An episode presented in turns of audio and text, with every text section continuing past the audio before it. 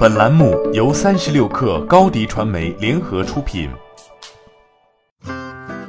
本文来自三十六氪莫小丽。张艺谋导演新作《影》九月三十号上映，《影》十几天前在第七十五届威尼斯电影节亮相，自此引发热议。除了对中国文化、东方美学的娴熟应用，《影》还有一个重要的突破——品牌联营。上映前，影相关的品牌联营产品已经在多个渠道发售，品类涉及文创、游戏、服装、食品、化妆品等十余个领域。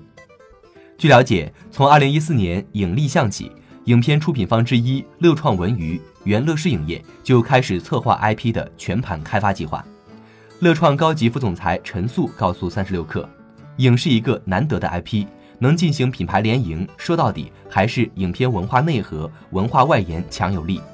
IP 开发中分众思维也很重要，投资回报概率高的影片都是立项之初就能知道是拍给谁的。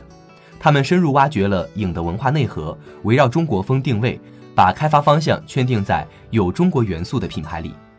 品类筛选上建立筛选标准、决策机制，不以变现为唯一目的，从 IP 影响力、品牌美誉度。用户体验提升等维度综合考虑，合作方的筛选通过率在十分之一。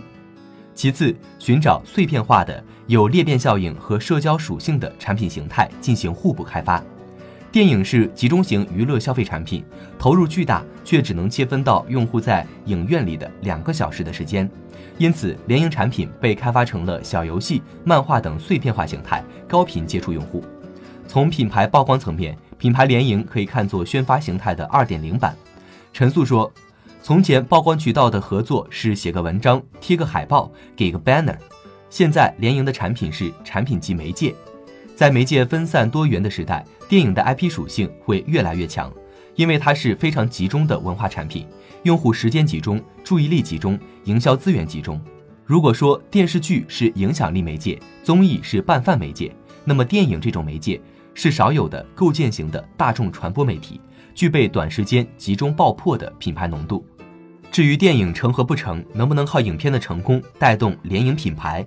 陈素表示，不要有爆款思维，要有运营思维，从小到大做起来，保证每一步都比上一步好一些，就能树立 IP 的品牌影响力。总的来说，寻求品牌联营上的突破，除了变现，核心命题还是打破圈层，广泛触达用户。让 IP 真的能立起来。联营的理想状态是，电影和联营产品之间是媒介相互赋能、渠道互推的关系，不存在谁消耗谁的问题。但目前来看，联营产品依然靠电影带动，二者之间的势能存在明显的高低差。从品类玩法来看，在产品初心、玩法初期上，影还有很大提升空间。毕竟，如果不能给用户更新更好的体验，很难真正实现破圈。欢迎下载三十六课 APP，一网打尽商业大事件与科技新鲜事儿。欢迎添加克星电台微信号，微信搜索“克星电台”的全拼，加入我们的社群，一起交流成长。